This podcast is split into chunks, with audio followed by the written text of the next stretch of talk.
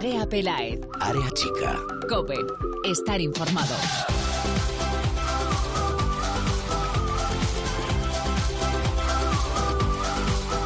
¿Qué tal? Muy buenas, bienvenidos una semana más al espacio en cope.es dedicado al fútbol femenino. Bienvenidos a Área Chica. Dos jornadas de liga se han disputado desde que nos escuchamos aquí por última vez, una entre semana y otra el fin de semana. Por no cargarnos de resultados vamos a contar lo más destacado, algunos resultados importantes y la clasificación, por supuesto. Pero antes, esto es muy importante, es de lo que todo el mundo habla en el mundo del fútbol femenino y es que ya conocemos nuestro grupo para el Mundial de Francia 2019, para nuestro segundo Mundial absoluto. Estamos en el grupo B, España está en el grupo B, nos vamos a medir a Alemania, una de las favoritas, a China y también a Sudáfrica.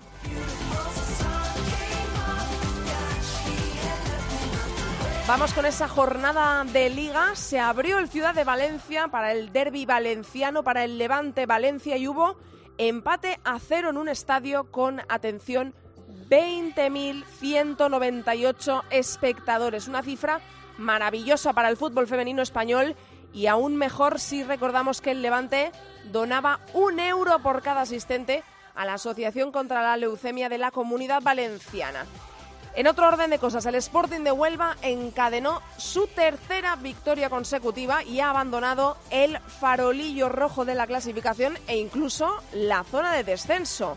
Hemos tenido además en esta jornada, en esta última del fin de semana, dos goleadas y las dos las han recibido los equipos que acabamos de mencionar, que protagonizan el descenso. El Athletic de Bilbao le metió 6 al Sevilla, colista, nuevo colista de la Liga Iberdrola, y el Barcelona le metió 7 al Madrid. Por arriba en la tabla clasificatoria Atlético de Madrid y Barcelona volvieron a sumar en ambas jornadas tres puntos, pero el Levante, tercero, frenado por el empate en el derby, se ha alejado un poquito más de la cabeza. En la clasificación líder en solitario continúa el Atlético de Madrid con 36 puntos, segundo el Fútbol Club Barcelona con 35 y tercero el Levante con 30. En la parte baja de la tabla, colista es el Sevilla con 5 puntos. Le acompaña en la zona de descenso el Madrid con 6.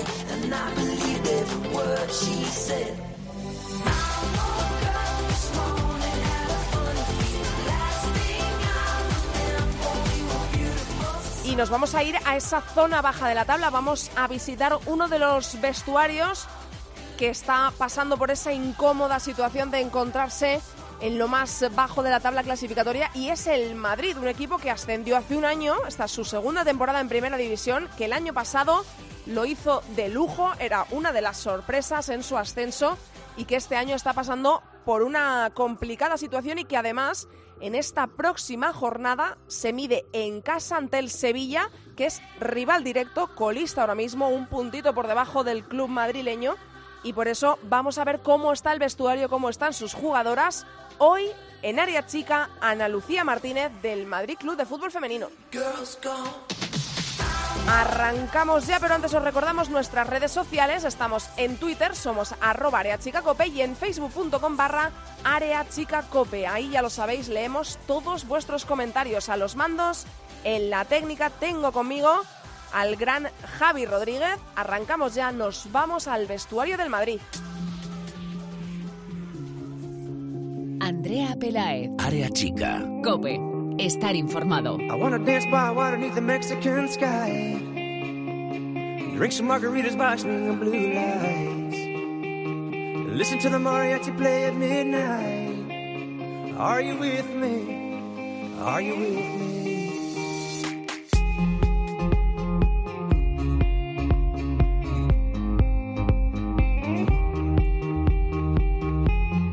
La primera división del fútbol femenino es muy complicada, eso lo saben todas las jugadoras que disputan cada fin de semana y entre semana sus partidos, lo saben todos los equipos que llegan de la segunda división a la primera.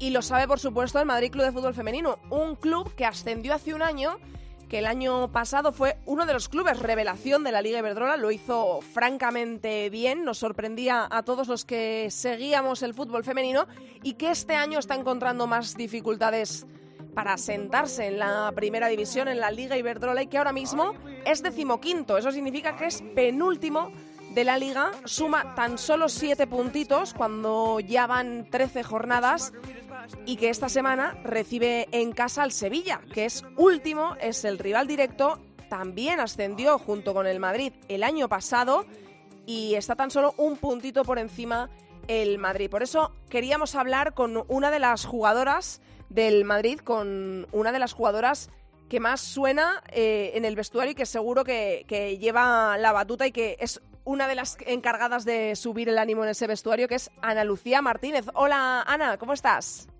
Hola, muy buenas tardes. La verdad que, muy bien, muy bien, gracias. Em, bueno, eh, quería comentar esa situación. Queríamos visitar hoy el eh, vestuario del Madrid para saber cómo estáis vosotras. Eh, lo primero, que sois las que pisáis el campo cada fin de semana. ¿Cómo están los ánimos en el vestuario, Ana?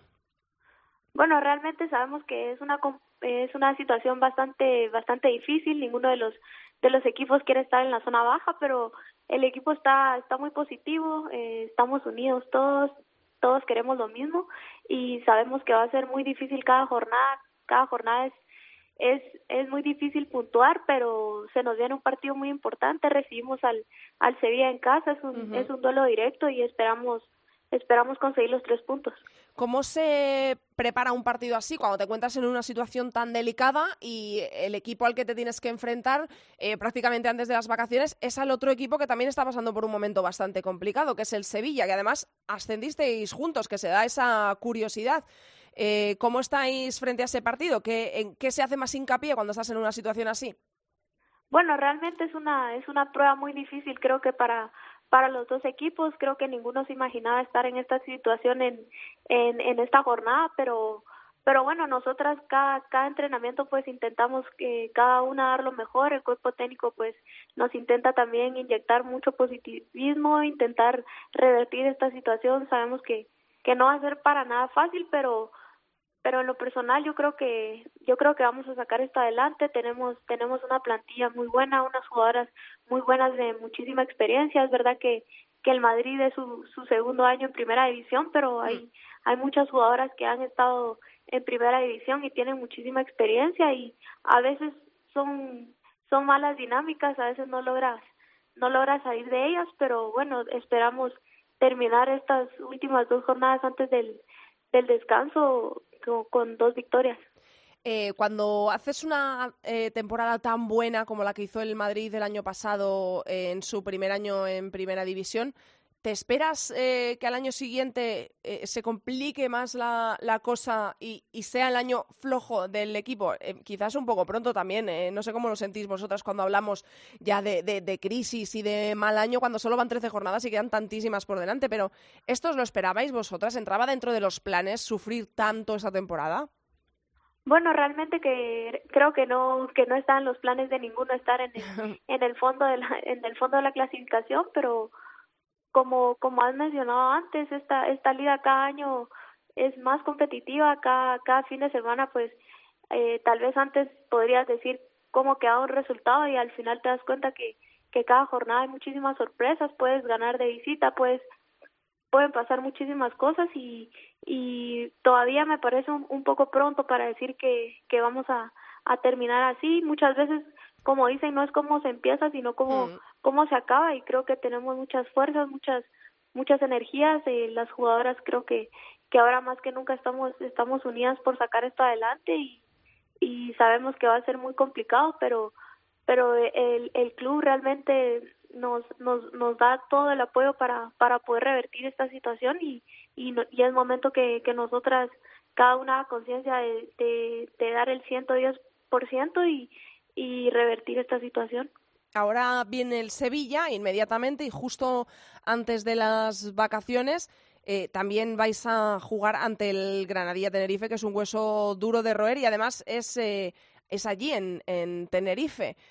Eh, vosotras, antes de las vacaciones, que imagino que también servirán un poquito para desconectar, tenéis esos dos partidos muy importantes. ¿Sería un, chasco que, en estos dos partidos, en los dos o, quizá en uno de ellos, no consiguierais sacar los tres puntos? ¿Os vais lo piensas y dices, ojalá sumemos, por supuesto, los seis puntos, pero eh, ¿qué sería malo para vosotras eh, iros eh, de vacaciones sin haber sumado los tres en los dos, habiendo sumado solo uno? ¿qué, ¿En qué piensas cuando piensas en esto antes de irte de vacaciones, Ana?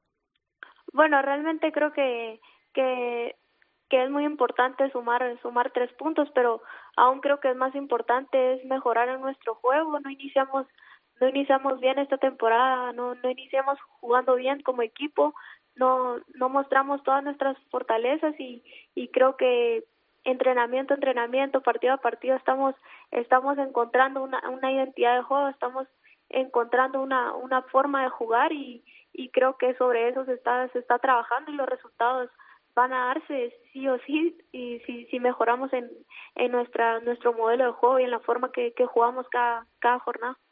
Eh, cuando recibes goleadas eh, como la que eh, tuvisteis que sufrir, digamos, el otro día en manos del Barcelona o también hace unos días, bueno, meses, ante el Atlético de Madrid, que es el líder 6-1 también ante ellas, ¿esto baja la moral o dices, bueno, son dos equipos inalcanzables y entra dentro de lo, de lo normal? Bueno, realmente esos, esos partidos pues muchas veces no no piensas tanto en el resultado, sino, sino más bien en, en, en dar lo mejor que puedes, hacer, plantarles cara a esos, a, esos equipos que, que es muy difícil. Eh, nos, nos enfrentamos al Atlético de Madrid y al Barcelona de visita y sabemos que, hmm. que son campos bastante complicados, pero esperamos, esperamos conseguir eh, algún punto cuando los tengamos en casa. Eh, este fin de semana, aparte de la goleada, quedó otra buena noticia para el Madrid, para el fútbol femenino y supongo que para vosotras también sus compañeras. Y es que debutó con tan solo 15 añitos, 5 meses y 19 días exactamente, tu compañera Giovanna Queiroz, que supongo que eh, en el vestuario ya le habréis dado la enhorabuena y, bueno, la nota negativa es que debutó por la lesión de una compañera, pero debutar en primera división con 15 años tiene tela, ¿no? Sí, yo creo que, que a todas nos hace ilusión el primer partido y creo que mm. para ella también va a ser bastante inolvidable porque fue contra el Barcelona en su campo y realmente a pesar de, del resultado que tuvimos, pues creo que, que Gio hizo una, una gran actuación, eh, a lo mejor los primeros minutos un poco nerviosa, pero realmente es una es una chica que tiene muchísimas condiciones y, y estoy segura que, que dentro de nada va a estar, va a estar con nosotras. Bueno, eh, Ana, te agradezco muchísimo, de verdad, que hayas pasado por Área Chica. Eh, y te deseo toda la suerte del mundo para ti y para el Madrid en lo que resta de temporada, en estos dos partidos antes de que acabe el 2018 y para el próximo año también, que es un club que nos cae muy bien, que siempre estáis dispuestos a echar una mano cuando nosotros lo necesitamos también y eso es de agradecer. Ana, un abrazo enorme y mucha suerte. Muchísimas gracias y espero que a la siguiente pues estemos en, en, en, otro momento de, de, la clasificación un poco más arriba. Ojalá, un besazo Ana, chao. Un abrazo, chao. Nosotros nos vamos a la tertulia que tenemos tertulión. She works by the water. She's gone astray, so far away from her father's daughter. She just wants a life for a baby. all on. No one will come, she's got to save him. Daily struggle. She tells him, Ooh, love,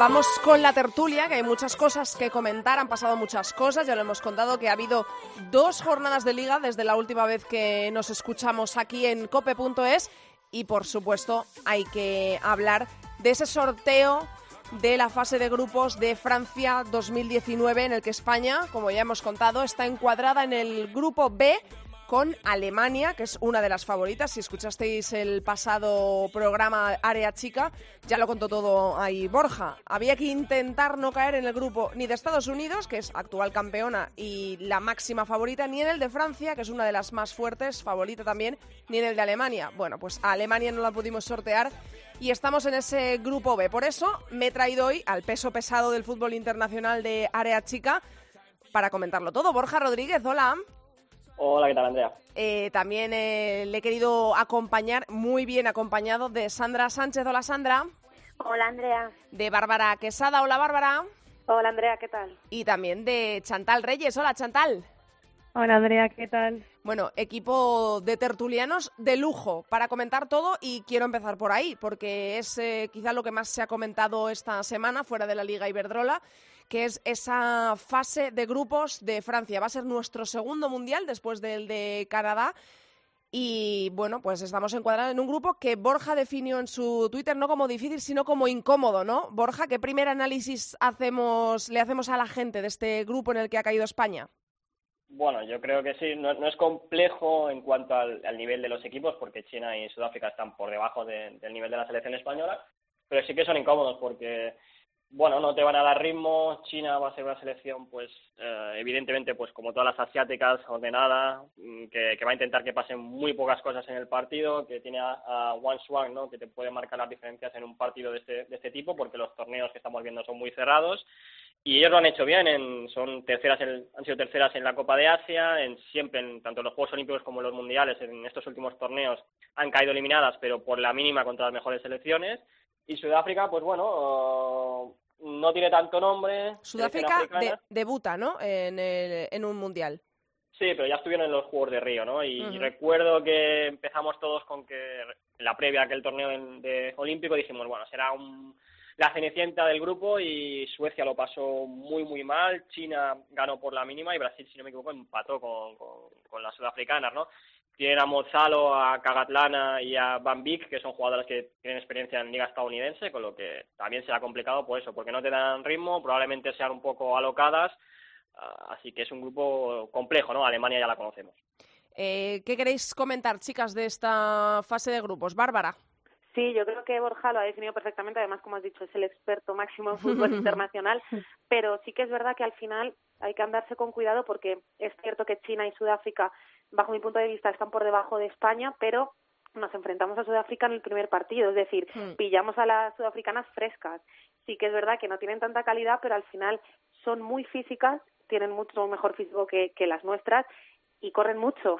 Entonces, mm, veremos cómo Jorge para esto, intenta parar esto y sobre todo también destacar que mm, yo creo que al, al final todos vimos el europeo, llegábamos al europeo eh, de Holanda con muchas ganas y nos faltó quizá, bueno, quizá no, nos faltó mucho gol y mm. vamos con esa mosca detrás de la oreja de decir, uy, mm. cuidado que como dice Borja, China es una selección muy ordenada, no sé si va a haber muchos goles, veremos Sudáfrica esperemos que sí, que empecemos ganando, por supuesto, pero cuidado, porque vamos con esa mosca detrás de la oreja de decir, ¿qué nos van a demostrar en este mundial? Habrá, mm. esperemos que haya más goles, ¿no? Que la otra, porque es que si no está muy complicado. y luego, sobre todo. Es, un poco lo que más se le pide, ¿no? A la selección, los goles, esa delantera goleadora. sí. Eso es, que nos den también esa tranquilidad mm. con goles y al final.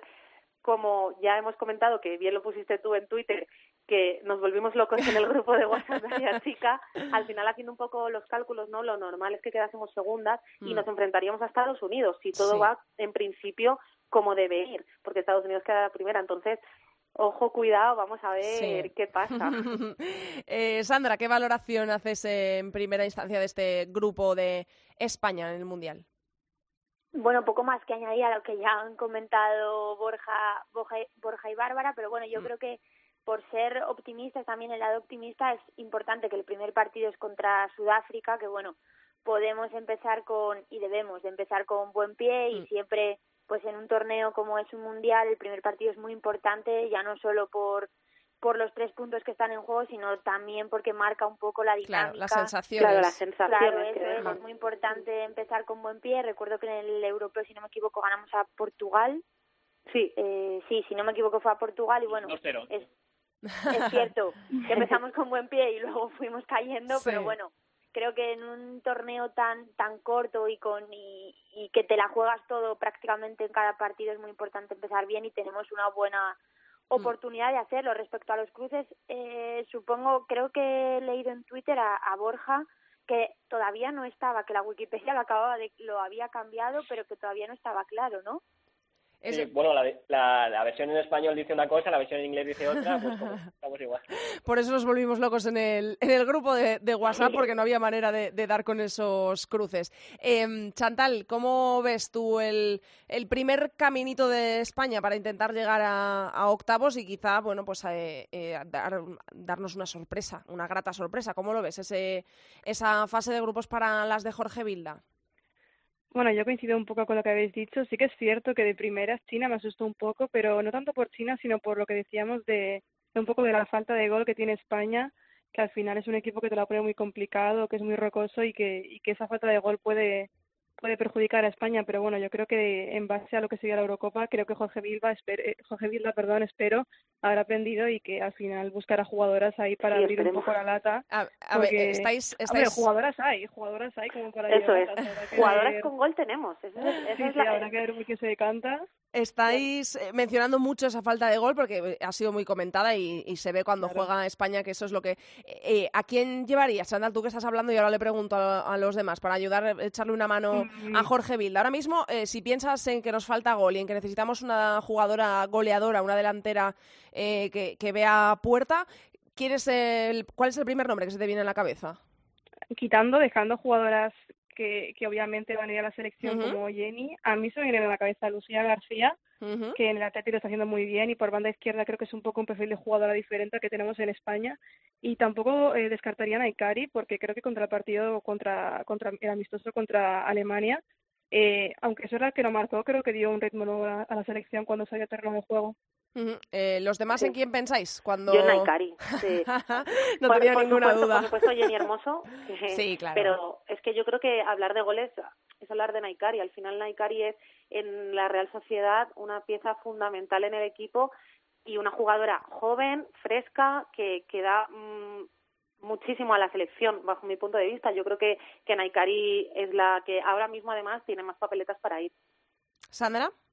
Yo creo que sobre todo el punto está, la clave está en lo que comenta Chantal, que todas las jugadoras son del mismo estilo, jugadoras de toques, jugadoras muy horizontales quizá y no Mm. tenemos a ninguna jugadora vertical o con desborde o con, o con gol, que es lo que el problema yo creo que arrastra la selección desde... Bueno, tenemos a una Alexia que sí que es más vertical, Sí, pero, que- claro, pero quizá no-. Y que última, últimamente eh, está viendo puerta Sí, con sí, bastante frecuencia.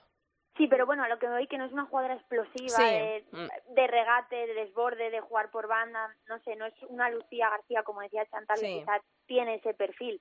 A ver, yo estoy totalmente de acuerdo en Lucía, en Naikari, eh, mi apuesta, o sea, no es mi apuesta, lo que el nombre que voy a decir sé que no va a ir, porque no va a ir, pero creo que si ahora mismo tú hablas de goles, en la tienes que hablar eh, de Priscila. O sea, creo que- totalmente, O sea, tienes totalmente. que, sé que no va No, y de, a ir y de Alba Redondo al final 100%. también, que bueno, ella También, ya ahora- que ha ido... Alba Redondo, Pichichi ahora mismo con 10 goles de la Liga Iberdrola, Pichichi. Y Claro, y es segunda que el está mérito- Priscila con 9. el mérito de Alba Redondo y de Priscila es increíble, sobre todo el de Alba Redondo. Está en un equipo Sí. Es increíble, sí, que es el totalmente. Albacete, es súper joven, Mm. está compitiendo con jugadoras de- del nivel de, de Martens, de Alexia, de Jenny Hermoso y estar liderando, de Charlene, y Mm. estar liderando esa tabla. Alba Redondo no sé si irá o no, tampoco creo que vaya. Pero mi ap- yo ahora mismo, si me hablas de goles, la primera, los dos primeros nombres que me vienen a la cabeza son Priscila y Alba. Sé que no van a ir, repito, pero bueno, hablando de goles, creo que Cuando se vaya acercando el y Mundial tenemos que a hacer una apuesta o una porra Una porra. que va a ir. Pues sí, seguro, seguro, la, la haremos. Porque, Porque, queda mucho todavía para eh, ver qué pasa. Ahora mismo, si eh, vosotras y, y tú, Borja, pensáis en esa lista, eh, ¿apostaríais algo a que va a haber, no revolución, porque tampoco se puede hablar de una revolución, pero cambios eh, que se noten en esa lista de Jorge Vilda o creéis que va a ir por la línea, eh, no sé si decir conservadora o que ya conocemos con las jugadoras? Pues, por ejemplo, ahora mismo Sandra ha dado dos nombres y ha dicho creo que no van a ir, pero ahora mismo por, no. por méritos... Priscila sé seguro que no va a Claro, ir. por, Priscila no va, no, no. por méritos, eh, tú miras la, la tabla de goleadoras, tienes a Alba Redondo, tienes a, A ver, por méritos al final, también se quedó Sonia Bermúdez fuera en el europeo. Sí, y claro, hizo a- de sobra. a eso- a eso me que- refiero. Hmm. Que, Jorge va a ser mm, totalmente convencional con sus jugadoras que confían en ella, si tiene su equipo, a menos de que haya una lesión muy grave y tenga que entrar un cambio muy destacado. A eso me refería. O sea, que tú crees que, que no va que no va a haber eh, nada que nos deje con la boca abierta, ¿no? Que, que eh, Jorge, Vilda, Jorge Vilda tiene a su equipo Sí. más o menos montado Queda en la mucho cabeza. todavía, queda mucho. Y Claro, dice sí, Sandra, sí. tú imagínate que Alba Redondo hace un temporadón increíble, pues al final hace el cambio, no sé, a lo mejor se deja Esther, se lleva a Alba, no lo sé.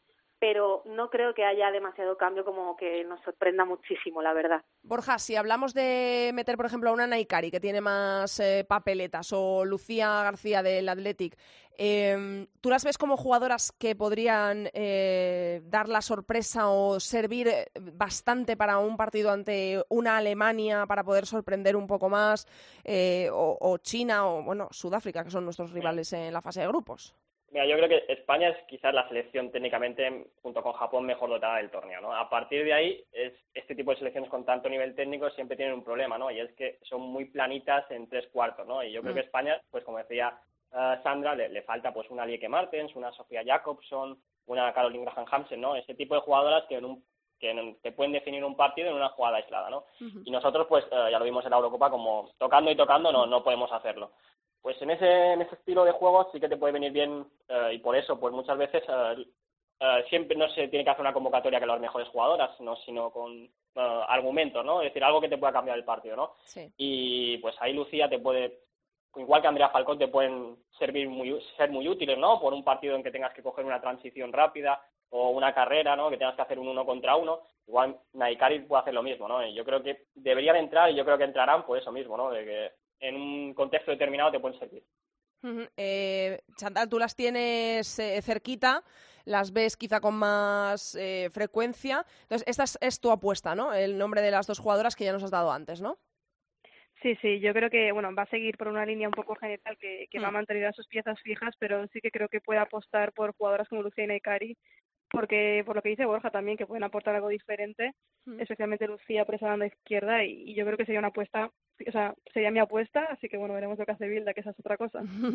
Eh, también en, esta, en este mundial se está jugando eh, los Juegos Olímpicos de Tokio. Eh, teníamos, que- ¿Cómo era, Borja, esto? ¿Entre las tres eh, mejores eh, de Europa?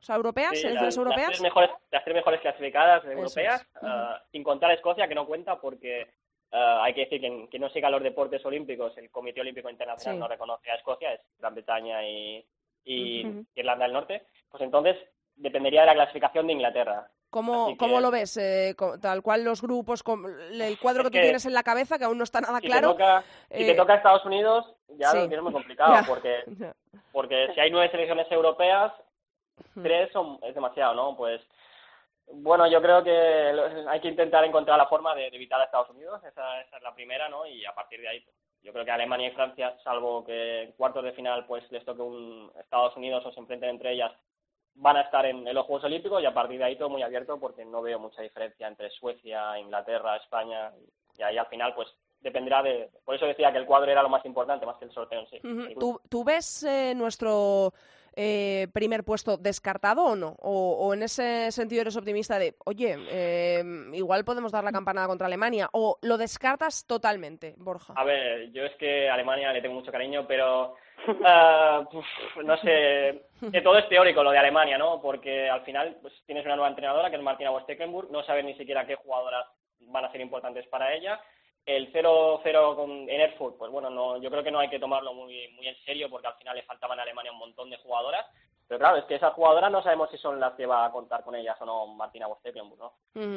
En Es- la teoría, Alemania es una selección para mí, con- junto con Estados Unidos, la gran favorita, ¿no? Porque tiene a Marochan, tiene a Pop, tiene a Magul, a Dabritz, a Dalman, tiene mil opciones para elegir, ¿no? Pero a un año para el Mundial, o menos, a queda meses para mucho, el Mundial, no, no tiene nada, nada hecho.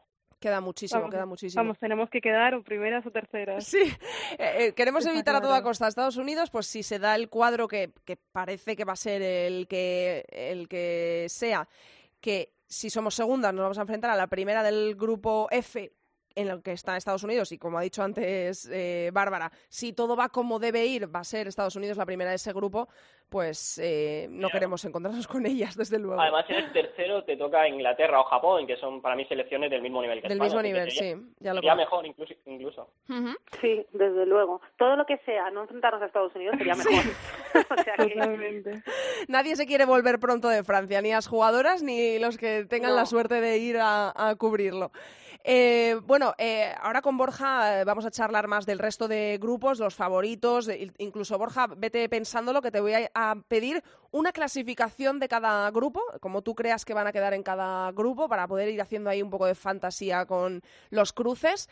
Y eh, a vosotras os quería preguntar, Sandra, Bárbara y Chantal, para cerrar un poco por la Liga Iberdrola, por la última jornada que hemos vivido, que ha habido dos jornadas desde el último área chica, eh, goleadas de Athletic ante el Sevilla y del Barça ante el Madrid, Sevilla y Madrid, que ahora son colista el Sevilla y el Madrid también en puestos de descenso, el Sporting de Huelva ha salido de ahí y el Atlético y el Barça que siguen sin perdonar. Y por supuesto un comentario de ese Levante Valencia 0-0 casi 21.000 personas en la ciudad de Valencia. Eh, esto es un éxito absoluto y quiero preguntaros por él. Quiero que me hagáis un comentario de la, última jornada y me imagino que me vais a destacar este, este Levante Valencia. Sandra, empiezo por ti.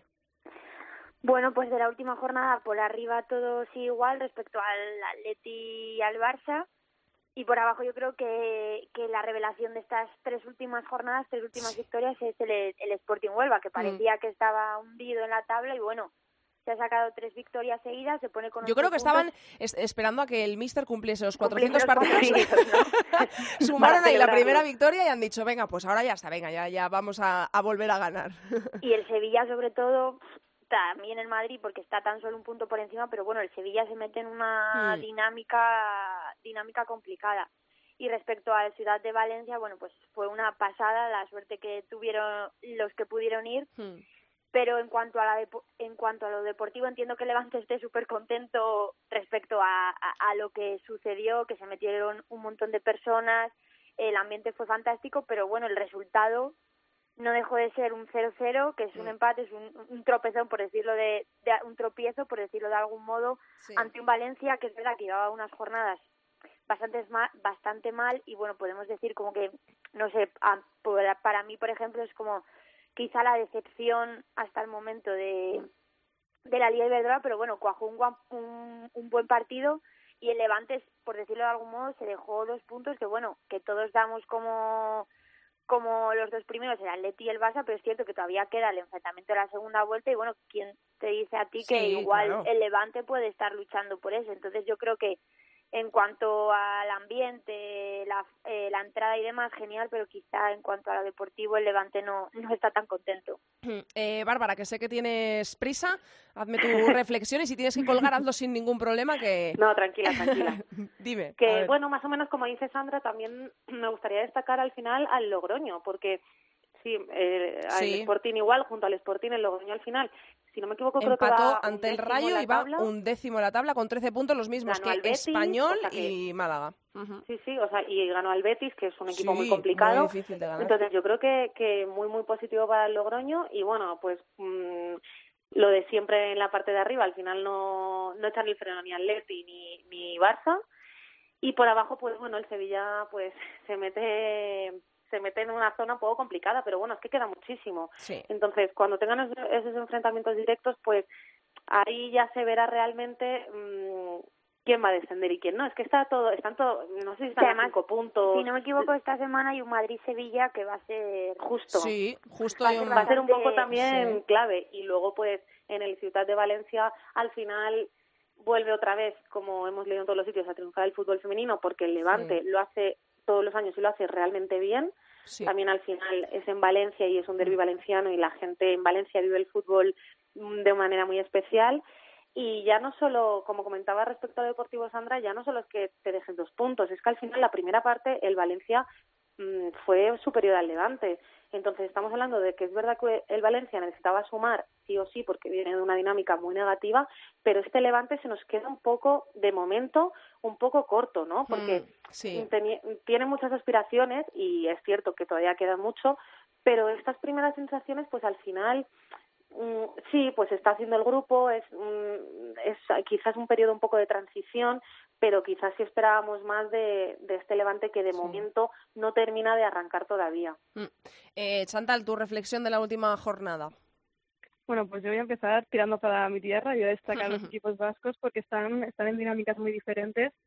Eh, desde la jornada 5 que se enfrentaron en aquel derby que ganó el examen Atleti 2-1, el Atleti lleva ya 23 de los últimos 27 puntos, o sea, lleva 10 partidos sin perder y 3 consecutivas. Está solo 5 puntos de Levante y justo se enfrenta contra Levante esta, esta próxima jornada, así que será una buena prueba tanto para los de Aguirre como para, para el Levante, que, que le estaba costando ya ganar las últimas jornadas y otro ya se dejó dos puntos así que creo que va a ser un partido muy interesante. Y sin embargo, la Real Sociedad pues le está costando mucho más y se lo lleva a cuatro puntos de 27, a pesar de aquel inicio tan bueno que tuvo y están como justo en, dinámicas diferentes. Y, nada, eso, que de Levante decir que es cierto que coincido con vosotros que le falta quizá un poco, que esperábamos más, también son las expectativas que tuvimos nosotros desde el principio, pero que al final, bueno, le, había costado mucho ganar las últimas jornadas, estaba ganando en, en los minutos finales y a ver contra el Atleti lo que se encuentra porque, porque los Atleti vienen muy fuertes. Mm, desde luego, viene de una goleada espectacular. Pues lo vamos a dejar aquí. Gran tertulia con cuatro grandes tertulianos y tertulianas. Así que gracias a los cuatro por la tertulia de hoy. Gracias Sandra, gracias Bárbara. Gracias, Chantal. Y gracias, Borja, que te escucho ahora, ¿vale? Así que te llamo en dos minutitos, que te escucho en tu sección, como cada martes. Gracias a los cuatro. Andrea Pelaez. Área chica. Cope. Estar informado.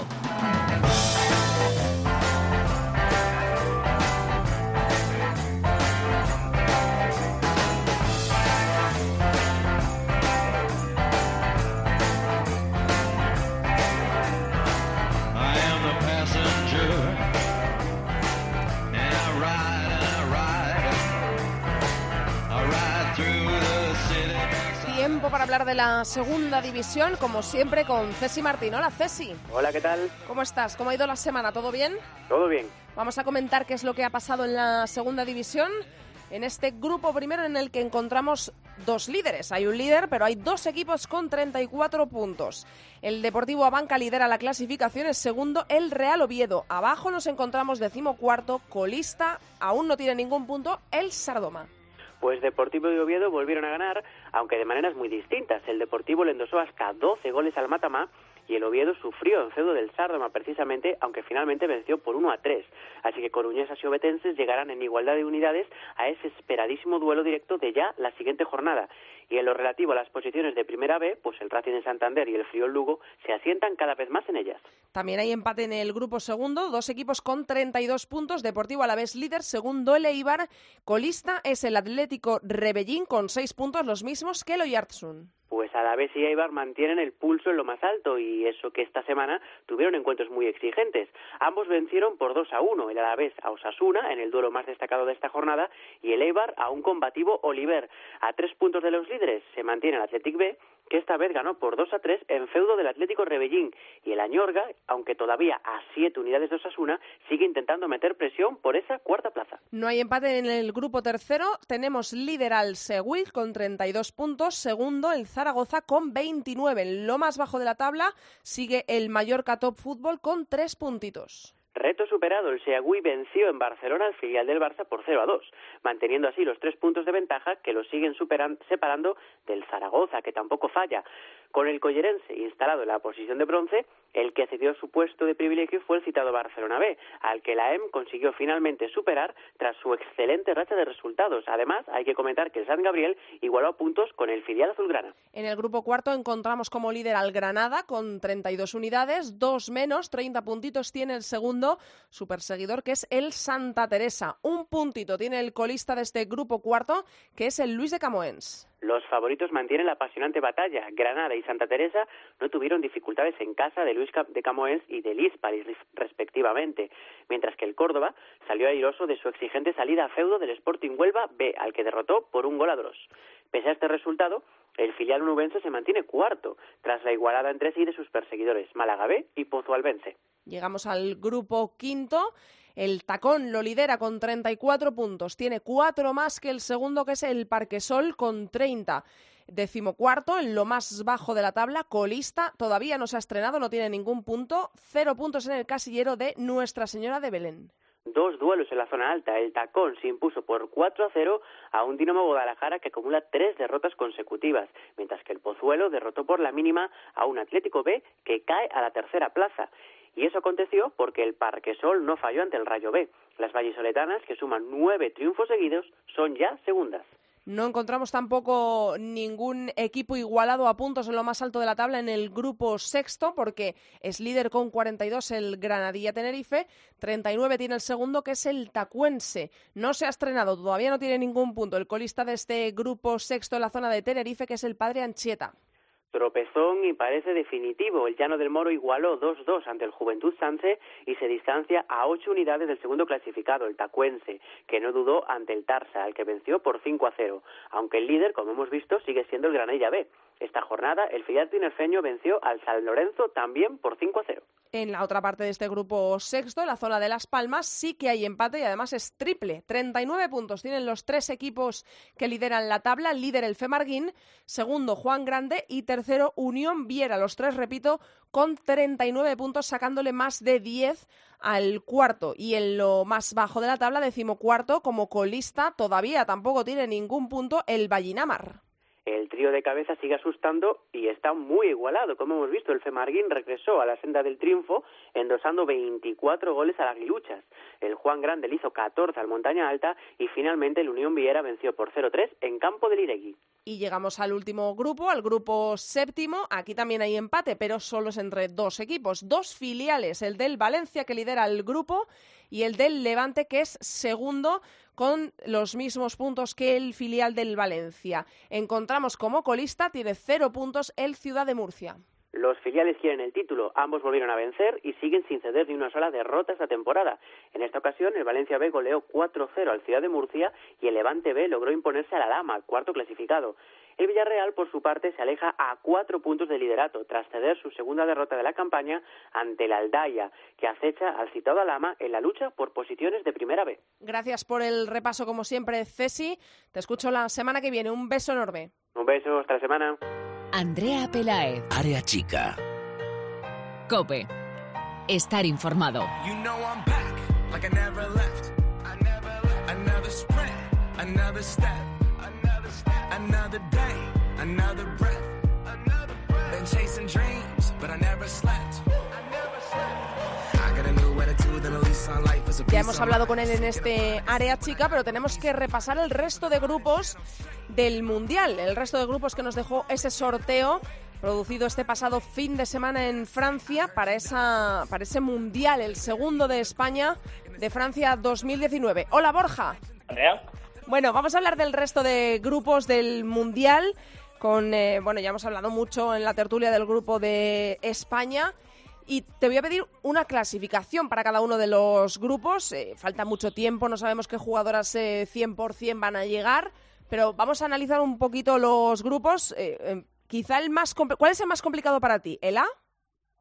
El A, el A me parece complicado porque no, no veo quién puede ser segundo de grupo y también diría que, bueno, en general son difíciles saber quién va a ser qué segundo, pero sobre todo el A es para mí el grupo de la muerte. Vale, en el A está Francia, está Corea, está Noruega y está Nigeria. Eh, Sí. ¿Qué decimos de este grupo y una clasificación que creas eh, que se puede dar en este grupo A? Yo creo que, bueno, ah, Francia sí que creo que le va a pasar factura al jugar en casa, en la presión, porque siempre les ha pasado factura eso mentalmente, ah, en, digamos, en la- las rondas posteriores, en fase eliminatoria, pero creo que en fase de grupos van a dominar el grupo y creo que lo ganarán. A partir de ahí, uf, no sabría qué decir, porque a mí me Ujú. gusta la selección de Noruega, pero creo que este mundial les viene muy pronto, porque el gran problema de, de esta selección es el centro del campo, y creo que tienen jugadoras de cara al futuro como son Manu Miengen para dominar, igual que Hansen, pero les viene muy pronto, ¿no? Ya sin contar, evidentemente, a la Hegerberg que no va a ir con la, con la selección de Noruega. Entonces, creo que, que lo van a sufrir, ¿no? Eh, Nigeria es una selección que puede salir de cara o cruz, es decir, si cogen un buen mes se, se pueden plantar en cualquier ronda, si, si están mal, pues un desastre, pero yo creo que un equipo que tiene a Osoala, uh, o para noche a Ordega, va a ponerlo muy complicado. Yo creo que las noruegas pues les puede pasar factura a este partido porque yo creo que al espacio van a, van a sufrir. Pero también tenemos a Corea del Sur, que, es todo lo contrario a las otras dos. Es fútbol táctico, ordenado, asociativo, con Ji Soyun, que, que es una jugadora fantástica. Así que son tres estilos muy diferentes y que no me voy a mojar con, por ninguno porque no sé quién va a pasar, la verdad. Vale, en el grupo B solo te voy a pedir una cosa, eh, que ya nos, lo has analizado. ¿Dónde ponemos a España? Eh, ¿Segunda, tercera? Segunda de grupo. Segunda de grupo, vale, entiendo. Entonces, Alemania primera, segunda España, tercera, ¿quién ponemos? ¿Sudáfrica o China? Eh, China, pondría. Vale, y cuarto, Sudáfrica. En el grupo C tenemos Australia, Italia, Brasil y Jamaica. Bueno, yo creo que es el típico, bueno, yo creo que Italia es evidentemente la tercera selección favorita, pero es el típico grupo en el que como Brasil, sobre todo hablo de Brasil, ¿eh? que tiene tendencia a estas cosas, como Brasil tenga un día tonto, es el típico torneo en el que Italia les adelanta y se les complica mucho la cosa luego con los sorteos y estas cosas. Pero la lógica sería que Australia, que yo que va a llegar bien al mundial, porque eso no tengo ninguna duda, porque al final el, el que las mayoría de jugadores jueguen en Estados Unidos permite esto, eh, van a llegar con todo el hype, eh, que van a querer capaces de todo, van a ser primeras de grupo sin lugar a dudas, ¿no? Y a partir de ahí yo creo que sí que Brasil no tendrá el día tonto porque eh, tienen tanta calidad que no lo pueden tener y pese a que Italia tiene a Bonansea, una jugadora que me encanta, yo creo que van a ser terceras. Así que Jamaica yo no le doy ninguna oportunidad ni de que puntúe ninguno de los partidos. O sea que hemos quedado que es Australia primera, segunda, Brasil, tercera Italia, Jamaica. Vale. Nos vamos a ese grupo D en el que encontramos a Inglaterra, a Escocia, a Argentina y Japón. Pues yo creo que todo lo va a marcar el primer partido de Inglaterra-Escocia. ¿no? si llega Kim Little bien eh, y Cuthbert, Ross, Beatty juegan un buen torneo, que yo creo que Escocia, Escocia tiene talento para, para plantar cara a Inglaterra y a Japón. Otra cosa es que empiecen la eliminatoria mal, la eliminatoria, la fase de grupos mal y ya pierdan contra Inglaterra. Pero si son capaces de sacar algo mm, positivo contra las inglesas, yo creo que va a ser un grupo muy, muy abierto que hasta la última jornada no sepamos muy bien, no sabremos muy bien quién, quién va a ganarlo, ¿no? Pero a mí me gusta más Inglaterra por, por, un factor competitivo, porque no juega muy bien, pero al final lo que tienen atrás, sobre todo, ¿no? Con, con Bronze Stokes en los laterales, con Bright y Houghton, me parece un equipo muy, muy serio atrás. Y arriba, pues, si Kirby y Dugan tienen alguna, pues yo creo que tienen calidad para, para batir a cualquiera, ¿no? Japón, mmm, tengo mis dudas porque no sé qué, qué versión veremos, aunque ellos están claramente preparando la de Tokio 2020. Y Escocia es lo que te digo, ¿no? Pueden hacer cualquier cosa en este torneo, pero yo creo que sería primero Inglaterra, segundo Japón y tercero Escocia. Vale, Inglaterra, Japón y Escocia en ese grupo D. Nos vamos hasta el E, Canadá, Camerún, Nueva Zelanda y Países Bajos. Aquí puede pasar cualquier cosa. Este, este grupo es... Eh... El de la incógnita, ¿no? Sí, el de la incógnita, porque Países Bajos está jugando mal, eh, esa es la realidad, lo que, pero como tiene tanta calidad arriba, con Martens, con Van de Sanden, con Miedema, con Van de Dorn, pues al final acaban sacando los partidos. Pero son vulnerables, ¿no? Lo han demostrado contra España en ese partido que fue a principios de año, perdieron también contra Inglaterra, perdieron contra Noruega y se tuvieron que ir al playoff, y si Dinamarca hubiera estado un poquito más, más fina, podrían haber, haber pasado las danesas. Así que es un grupo complicado, porque Canadá es una selección que para mí tiene, más allá del 11 y que son físicamente muy grandes, ¿no? No tienen mucha calidad, más allá de Fleming. Y Camerún, pues tiene eh, a tiene Ganamui que, que, pueden hacer un gran torneo, han hecho una buena Copa de África. Y Nueva Zelanda siempre es una selección competitiva, ¿no? Así que realmente es un grupo, un grupo incógnita en el que puede pasar cualquier cosa, en el que se te puede meter Nueva Zelanda o Camerún perfectamente primera si, si Países Bajos está mal, ¿no? Pero lo lógico sería que Países Bajos fuera campeón del grupo que siguiera Canadá y a partir de ahí pues yo me decantaría más por Nueva Zelanda, por el pozo que tiene las kiwis. Vale, pues entonces dejamos en este grupo E a Países Bajos como líder, segundo Canadá y tercero Nueva Zelanda, que recordemos que también se clasifican algunos de los mejores terceros. Y llegamos al grupo F en el que creo que no hay ninguna duda de quién va a ser eh, primero. Están Estados Unidos, Tailandia, Chile y Suecia. Yo creo que aquí casi todo el mundo sabe eh, quién va a ser primero y quién va a ser segundo, ¿no, Borja? Ya, sí, pero ¿sabes qué, qué pasa? Que tiene esta pinta, pinta del grupo aquel que en la Eurocopa decíamos, bueno, sí, está cantado. Y, sí. Bueno, yo creo que Suecia le puede complicar la vida a Estados Unidos porque históricamente se lo han hecho. Uh, el último enfrentamiento competitivo, y no sé si el último enfrentamiento fue aquel de los Juegos Olímpicos que nos deparó aquel momento histórico de Hope solo cambiándose los guantes en Mm. una tanda de penaltis, que me- a mí me pareció increíble, y eso provo- provoca el morbo, ¿no? Porque además siempre se ven las caras.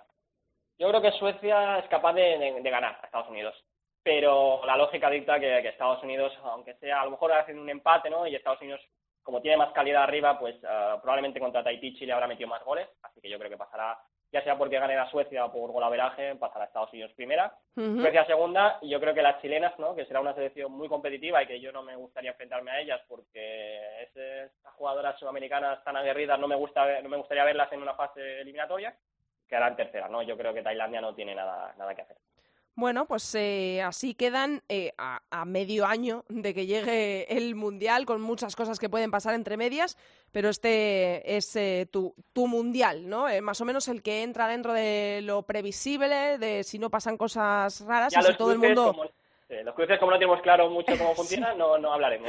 En cuanto lo tengamos claro, seguro que vas a venir tú a contarnos eh, cómo van esos cruces. Eh, pero en resumidas cuentas, ya te hemos oído en la tertulia, eh, ¿cómo lo ves eh, para España entonces el, el grupo y mm, posible cruce? Pues si somos segundas y nos toca Estados Unidos, pues fatal. Pero ahora mismo, a, a bote pronto, ¿cómo lo calificas? Yo creo que el grupo es eso, lo que, di- lo que he dicho antes, incómodo. Es que España empezamos muy bien, yo creo que siempre, siempre empezar muy bien es importante, empezamos muy bien la Eurocopa y luego nos deshinchamos que no metimos un gol en, en no sé cuántas horas era de juego. Y yo creo que aquí, bueno, lo bueno que tiene Sudáfrica es que es una selección quizás a veces que será anárquica, que a lo mejor en algún momento tendrán su punto malo y te, y, y te permitirá, pues con, con nuestro rigor táctico y técnico, te permitirá probablemente marcar. Ya empiezas con tres puntos que dices, bueno, ya estoy en la siguiente ronda, ¿no?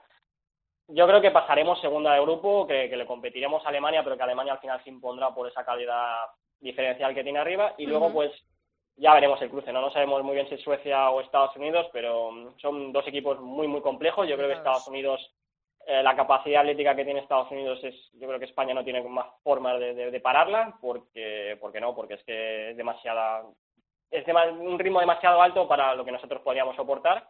Y ya aviso que el partido que juguemos en enero no, no tendrá nada que ver, porque ellas llevan desde, desde octubre sin, sin jugar.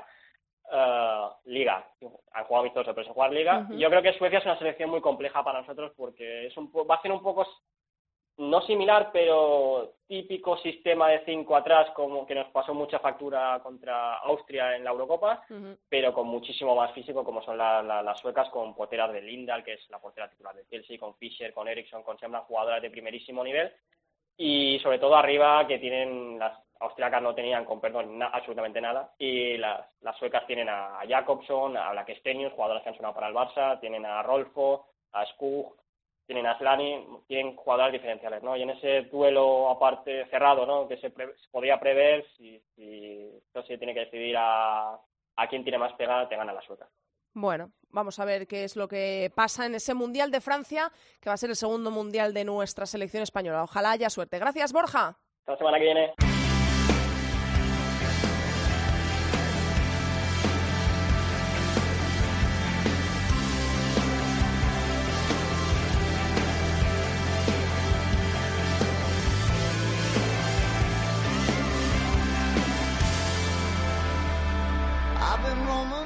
Aquí ha llegado el programa 74 de Área Chica. Hasta aquí toda la actualidad del fútbol femenino. Recordamos que nos podéis encontrar en Twitter como arroba areachicacope y en facebook.com barra areachicacope. Os recuerdo, hay jornada este fin de semana, la jornada decimocuarta del campeonato de la Liga Iberdrola de Primera División.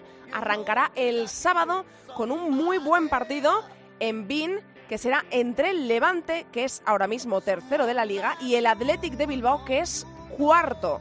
Seguimos el sábado a las 11 de la mañana, arrancará el Rayo Vallecano Valencia.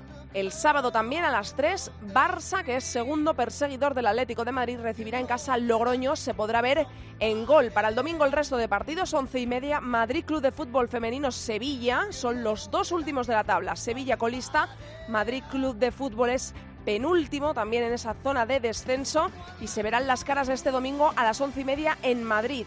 Para las 12 quedan el Fundación Albacete Málaga, Real Sociedad Español y Sporting de Huelva Granadilla Tenerife. Cerrará la jornada a las 4 el domingo el líder de la Liga Iberdrola, el Atlético de Madrid, en gol, visitando, muy buen partido también, la ciudad Luis del Sol al Betis en Sevilla. Nosotros os esperamos aquí la semana que viene, como siempre, en cope.es. No faltéis que pasamos lista. Mucho fútbol femenino para todos. Adiós.